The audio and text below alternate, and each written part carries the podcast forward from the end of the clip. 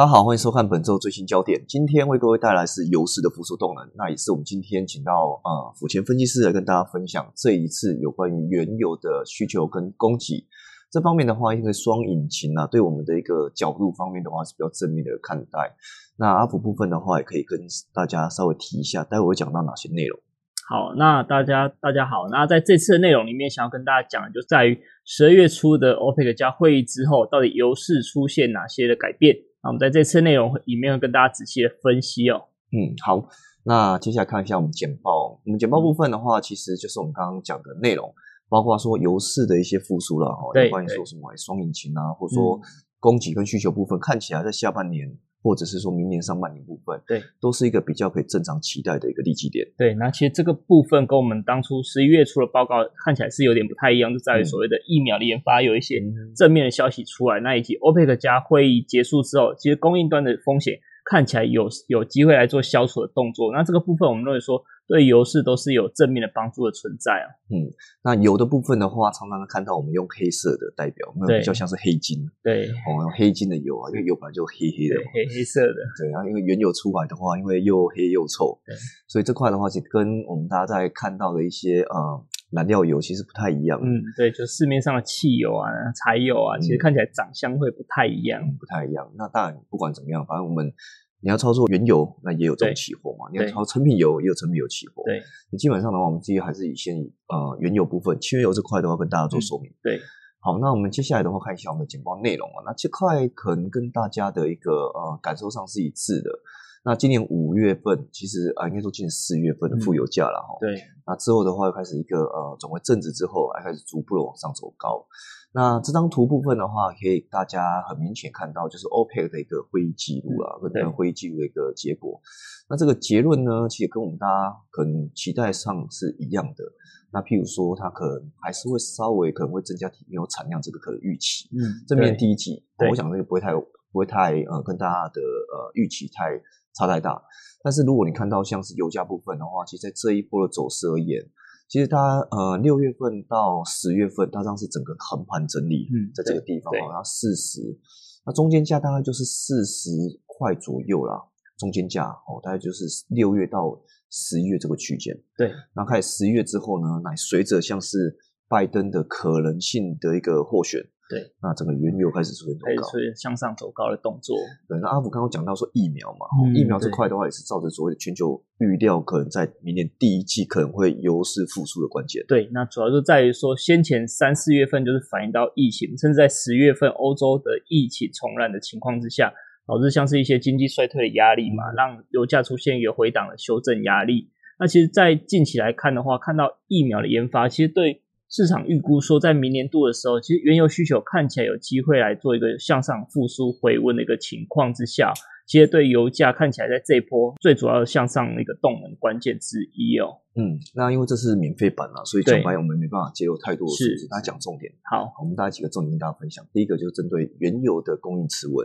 对哦，另外就是说油市的一个需求利基，这是存在的，而且目前还是持续存在。对，持续发酵中。嗯，那如果我们另外一个角度放在像期货曲线或技术面的角度而言对，其实讲白点，这个地方其实是一个比较 contango 的情况，嗯那对代表市场的氛围是比较倾向正面。对对，好，那接下来的话跟大家先简单讲一下哦，就目前来看，OPEC 会议加会议部分基本上是一个正面看待啦。那它有几点的一个会议重点的摘要，那阿福怎么看？好，那在这边其实看起来十二月初的终于有一个拍板定案一个结论出来了，就是他们希望说在一月份进行小幅度的增产。虽然说这个部分是比先前市场预估的还要不好一点点，嗯那因为当时市市场预希望说，它可以把目前减产规模就是七百七十万桶这个幅度哦，延长到明年的第一季。那不过因为还是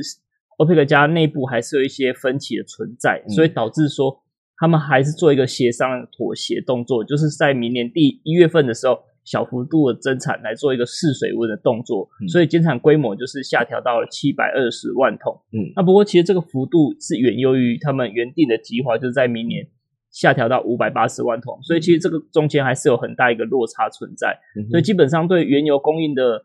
增加幅度，基本上欧佩的价还是朝向的一个比较稳健谨慎的一个态度。哦、那这个部分相对来说的话，对油市是一个比较利多的一个表现哦。嗯那另外一方面，俄罗斯就是配合那个增产的一个协议嘛，所以它就是小幅度的增产，大概十二点五万桶一个水准。而且比较重要的是，欧佩克家会在每个月的月初的时候召开所谓的检视会议，就他们会检视说当前的原油市场的状况，来进行做所谓的产量的一个调整的一个动作。嗯来决定下个月到底要不要进行增产。所以对二月份来看的话，基本上要到一月才会做决定，到底会不会增产。那至于在伊拉克这个部分，因为他们过去有所谓的补偿性减产，对那这个动作是延续到明年的第一第一季，嗯也就是三月底的时间。嗯那也是等同于说给予这些国家更多的空间跟时间来进行所谓的减产的一个情况哦。嗯，那整体来说的话，刚刚有提到，整个会议结果虽然比先前预估的还要稍微不好一点点，那不过还是在可接受的范围。最主要就是说可以避免欧佩克加它原油供应面上过度的释放。那其实，在欧佩克加不确定性的因素消除之后，我们认为说对于整个原油市场跟油价来说的话，都是具有一个正面表现存在的空间。嗯，那伊拉克等国继续补偿性减产，这是在第三点提到。对，那有朋友会跟大家讲一下什么叫做补偿性减产？对，其实过去来说，像是伊拉克、奈及利亚这些国家，在十月份啊，甚至九月份的时候，他们没有很积极的减产，就是嗯等于说它没有达标的情况之下，它其实它没有达标这个幅度的产量，基本上从十月份、十一月份甚至十二月份的时候来进行增加减产，就是它必须要补偿它过去没有达标的一个情况啊。哼，对，把这个幅度重新再补回来，也就是它必须要做一个超额减产的动作。对对嗯那因为它其实，在第四季并没有，还是很没有很积极啦，嗯所以欧佩克加决定说，让它明年第一季再一个机会嗯来做一个超额减产的一个情况。嗯那其实这个部分也是表示说，其实虽然说他们愿意增产五十万桶，嗯。那不过在补偿性减产再加上去之后，其实增产的规模可能渴望比五十万桶还要少一点点哦。嗯对。所以看起来的话，就是会延续到明年第一季的一个补偿性减产。对对对，那另外部分的话，看到像欧佩克产量，为什么我们一开始破题是欧佩克加的一个情况的原因哦？其实最主要原因还是放在像油价啦，因为我们看到像只要油价因为像是减产的一个利多，嗯其实这个地方都可以比较正面的呼应。对同样的话，也可以看到像它，我们大概统计一下过去五年来欧佩克加的一些产量，嗯，那跟前原油的涨跌部分的话，大概就是负的零点五亿哦，零点五亿了。基本上的话，就看到这个数字，它它就是一个很明显的负相关。对那也就是说，其实说这个地方有机会，因为 OPEC 这个地方在明显减产之下，其实延续哦，延续说过去的这种力道之下，其实对所谓的油价方面会是一个比较正面的动作。对，所以整体来说，只要欧佩克加可以避免过度增产的一个情况之下，其实基本上都可以防止油价有一些回跌的压力跟杂音的存在。所以我们认为的话，应该再度崩跌的可能性会降很多。，对因为我们都知道现阶段的疫苗发生啊，嗯疫苗开始注射，对渴望最快都从十二月上旬就有机会开始陆续开续地发布了。对对，像第一名的话，像是呃辉瑞跟 BioTech，我哦这个这个疫苗，相信这样应该是第一个先发布。对那再来的话，如果跟 Moderna 啊这块的话，对那当然美国跟英国的角度，英国可能就是放在牛津大学的阿斯利康这块。对那我觉得其实疫苗部分的话，对油价的方面是非常正面的动作了。对，那其实后续我们就会来跟大家提到说，疫苗到底对油是有哪些复苏的一个力道跟角度。好，另外一个重点讲到疫苗，啊那疫苗部分的话，其实我们刚刚讲这三个重点，这三个重点有包括什么？包括说，哎，这些疫苗它储存度啊，它的一个呃运送度啊，或者说它成本啊。其实讲直接一点的话，其实这个都还蛮有效的，然后对，就是在七成啊，至少七成以上，那甚至九成，就快百分之百一个水准。其实我个人比较比较可能期待一点，可能是在 Moderna 这块啊，Moderna 这块其实不管是啊，可能九十四点五跟九十五其实差异不大。对哦，那如果说你说储藏部分的话，其实它是负的二十度的冷冻，对它可以保存六个月。六个月之久。对啊，那如果说二到八度的话，哦，基本上可以保存五天。对，那其实如果储存而言啊，其实当然，呃，辉瑞跟 BioNTech 的部分的话，其实冷藏的大概就是五天啊。对但是如果以所谓的你要长久性运送啊，尤其是疫苗这种东西，你甚至希望说它是永久都在负二十度，嗯对你不想把它冷藏，对因为你永远都干脆到我这边我才冷藏就好。对对对对，所以我觉得过程中大家是期待重点可能是在 Moderna 这块可能可以更多。那当然从数字而言的话，Moderna 其实在预期有机会哦，在明年第一季就可能开始生产超过一季的水准。对，哦，这个亿剂的话，可能有效超过一剂以上的水准可以提供给美国使用。对，那我想这块可能是非常正面。那因为我们都知道嘛，其实过去的负油价怎么产生，其实也是因为疫情嘛，疫情的什么都封，什么都锁，对，然后导致库存大幅度的一个上升的情况之下，才出现负油价的一个动作。对，那如果留意到我们专题的话，应该也不陌生，因为我们过去不是有针对像是。呃，夏季出游的那种情况，我们在推荐什么汽油期货？对对，那个时候其实相对就是比较保守看待的一个角度。嗯，对啊。现在的话，你看到像疫苗的一个呃还没发布之前，那但自然而言，大家什么都在疯嘛，不管是封城啊、封镇啊、封人啊，对，讲白一点就是不能出去。对，那你在那种什么餐馆啊、走路啊，或者说像是一些呃公共场所，对，基本上都是被禁止的。嗯，对。啊，这禁止情况之下，当然对。呃，所谓的一个原油需求就大幅降温。嗯，对。所以我觉得疫苗啦，其实我们回归来看疫苗来看，还是应该说它是一个好事啦。对。但是好事到底什么时候能够发酵，我们不知道到底什么时候可以开始。但是我们知道近期开始开始注射了。对。因为疫苗，其实你看到呃，这这个三个疫苗里面，你真的要开始做一个人体试验结束了，那到最后能够产生抗体，是看起来快一个月。所以如果说这个呃疫苗施打，假设我们在呃十二月底打完好了，嗯，打完之后如果到有抗体到发生，其实可能也是要到一月的时候开始陆陆续续有一些哎可能比较抵抗性的，对对对，那你不会被验出来阳性，对啊，这可能就比较重要了，因为我们现在担心的是说，哎，像加州又封嘛，对，那其实说哎可能这个地方可能是造成市场上比较崩溃的原因，所以其实市场到时候一月份我们就可以仔细观察说到底那些。确诊人数会不会有比较明显的一个攀升的一个情况啊？嗯，那值得大家做一个留意。那另外刚刚有提到，就像 Moderna，其实市场比较期待它的疫苗原因，其实也可以反映到它的股价上。其实从十月份、十一月份以来，其实 Moderna 的股价是涨幅涨幅是最为明显。从年初以来，基本上是涨了七倍之多。也就是我们这张图嘛，对，就蓝色的 Moderna 那个股票啊，对，价格部分就明显了。从我们看到。今年的一月到现在而言啊，其实摩天轮已经涨了快要六倍了。对，六超过六倍嘛，对，快七倍。对，然后第二个就是 biotech 的部分，这是第二名的。对。所以看起来就是哎，很明显啊，期待市场就在期待这个，所以摩登纳其实还是蛮好的。对，这这个股我们不不确定他们个股期货了，那即便有的话，我们这边也没办法去 follow 这块。对，因为毕竟毕竟是美股的部分。对啊，所以我觉得这块其实对我们大家在 follow 所谓的升级类股部分，其实都是都知道嘛。其实升级股只要压对边了，那其实哎有一个疫苗出来，就想发现摩登纳的一个角度就非常正面。对，那个股价的上涨幅度就是很惊人，超乎想象然后这个就不会 focus 在 EPS 多少了。对对对。好，那看到像是这个地方哦，这地方的话是我们针对疫苗的一个效用跟经济复苏。那我们都知道，其实疫苗的一个呃情况跟油价部分是的确有些补涨的情况。对，尤其这个讯息出来之后，其实当然，川普在第一阶段第一个时间点就说他被做掉了嘛，为什么不早点讲呢？选后才公布。嗯，那可能觉得说，哎，川普如果是。因为最大罩门，我们在选前就讲过，最大罩门，川普最大罩门就是在疫苗嘛，这个疫情疫情的影响之下，对啊，又没有疫苗的情况之下，其实大家呃比较担心所谓的川普抗议的这个对程度，他向司法提出诉讼的一个角度啊，对，所以我觉得这块其实大家还是有的看下去啊。我讲这地方我们是相对来讲比较正面看待啦。那如果说以疫苗的这个角度，我就可能看到最近大家也可以看到许多过去科技类股转强的一个力道下。其实，在短线上的小道琼部分，其实有开始回温补涨的力道。补涨最主要就反映到疫苗之后，其实关注到就在传产类股为主的，像是小道琼，甚至在油价的部分，其实，在。下半年甚至第四季的时候是呈现一个比较落后补涨，虽然说以从整年的角度来讲的话，报酬率以油价来说还是负的二十七 percent，是我们左边这张图。对，那小道琼是四 percent，那最强的莫过于就是科技类股为主的纳斯达克，在今年以来是涨了四十二 percent 哦，是相对比较强势。那不过以整体第四季来讲，尤其是受惠疫苗的反应之下，其实我们可以看到右边的图，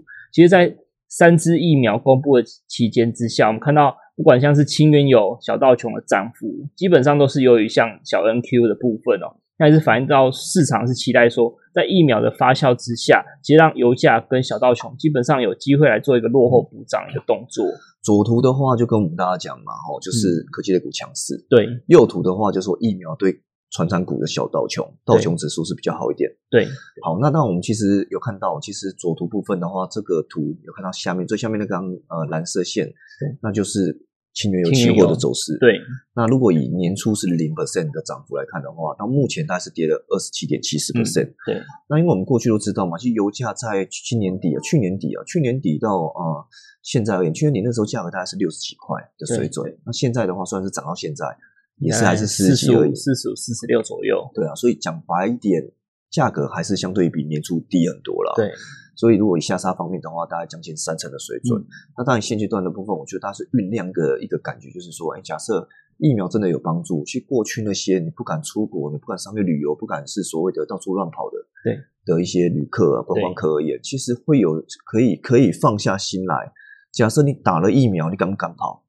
你就可能敢啊，敢。那甚至有一些国家就开始出现最好的情况，就是出现解封的一个情况，对。这可能我觉得是另外一个我们可以期待说疫情再次改变生活的原因。对对对，就在明年第一季有机会来做一个观察的一个角度啊。嗯，好，那再的话看到像优势的市场哦，这块的话其实是供不应求情况。对，那我们从像是 r e s t a t e energy 部分跟所谓的 OPEC，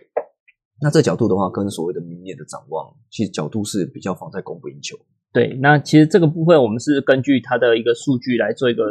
些微的调整，那主要我们想要关注的是在明年第一季到底市场会怎么样的改变哦。那除了在刚刚前面提到，OPEC 加是维持一个稳健增长的一个角度，所以产量在下面的图看到蓝色的部分是供应量嘛，供应量基本上是小幅度的稳健上升哦。那比较值得期待，就刚刚提到疫苗的发酵之后，我们认为说，其实在明年第一季有机会来做一个需求上升的一个情况。那尤其是市场预估说，在以明年度。尤其在美国的部分，基本上有出机会出现寒冬的一个状况。这个部分其实有助于像美国炼油厂的一个需求上升，所以我们对第一季的需求基本上有进行上调的一个动作啊。所以整体来说，基本上第一季就是维持一个供不应求的状况。那其实对库存，相信在第一季也是有机会来做一个消减去化的一个情形哦。有这块的话，应该对油价方面是比较正面。好，那看到像是 Contango 这块啊，其实跟我们呃。油价部分的一个走势是比较密切相关的。对，那其实从这边我们要怎么去解读这个角度？那其实从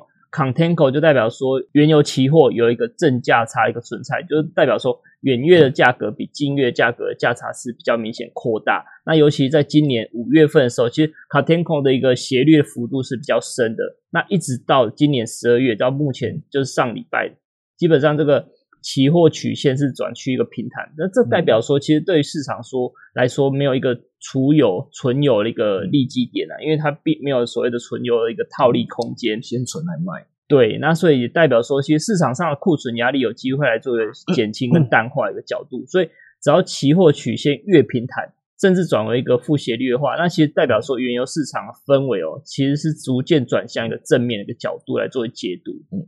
好，那那过去的话，其实我们看到像油价，油价只要出现 contango，就是说正斜月的时候，其实都是比较明显崩跌的时候。对对对对，所以说我们其实比较不是乐见在所谓的 contango 这个油市市场。嗯，那现在的话，其实从我们的一个秋曲线知道嘛，这秋曲线的话，就从五月一日、十月一日、十一月、十二月，那都抓到一条曲线。这曲线的话，就是各油各月份的油价。对对对。然后把它连成一条线。那你看到这个曲线部分的话，是越来越往上来做个游走。那这个地方也代表说，其实油市的市场氛围是越来越正面。对，就是越来越好了一个展望跟一个角度了。市场是比较期待，就是你在明年第一季的时候有机会来做一个正向一个发展。嗯，好。那再来的话，看到像季线跟 RSI 的这个指标部分，其实也是一个另外一个特别点。对，那我这边用一个比较不一样的角度，是配合技术指标部分哦。那反映到像是日 K 棒的部分来，透过季线跟 RSI 来做一个短空，那甚至短多的一个角度来做一个观察。那这个部分是以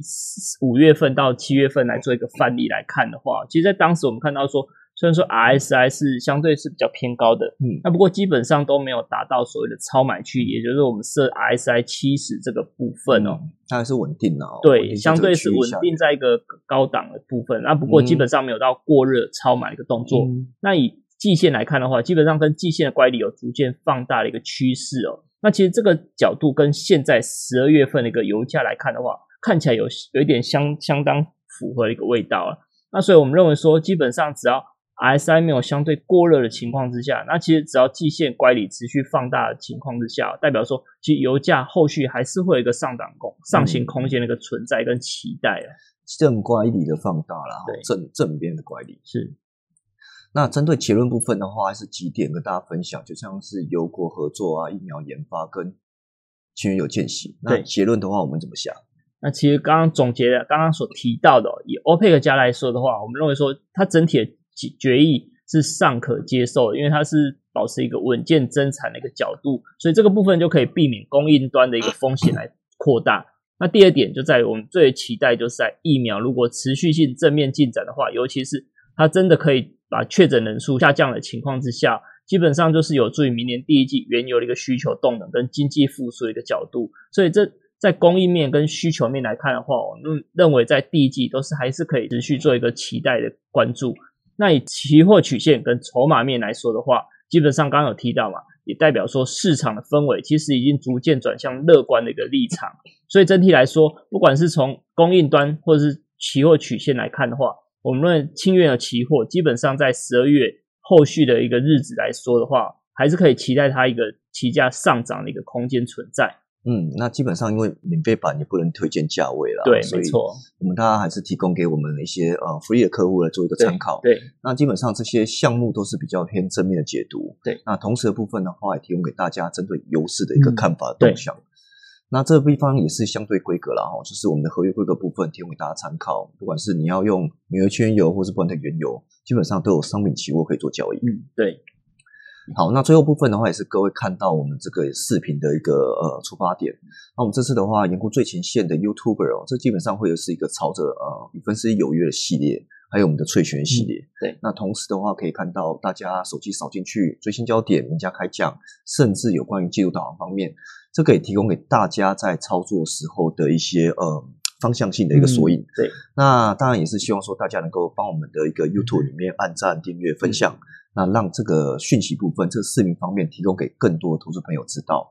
好，那以上的话是本周的最新焦点，那我们下周见。谢谢大家。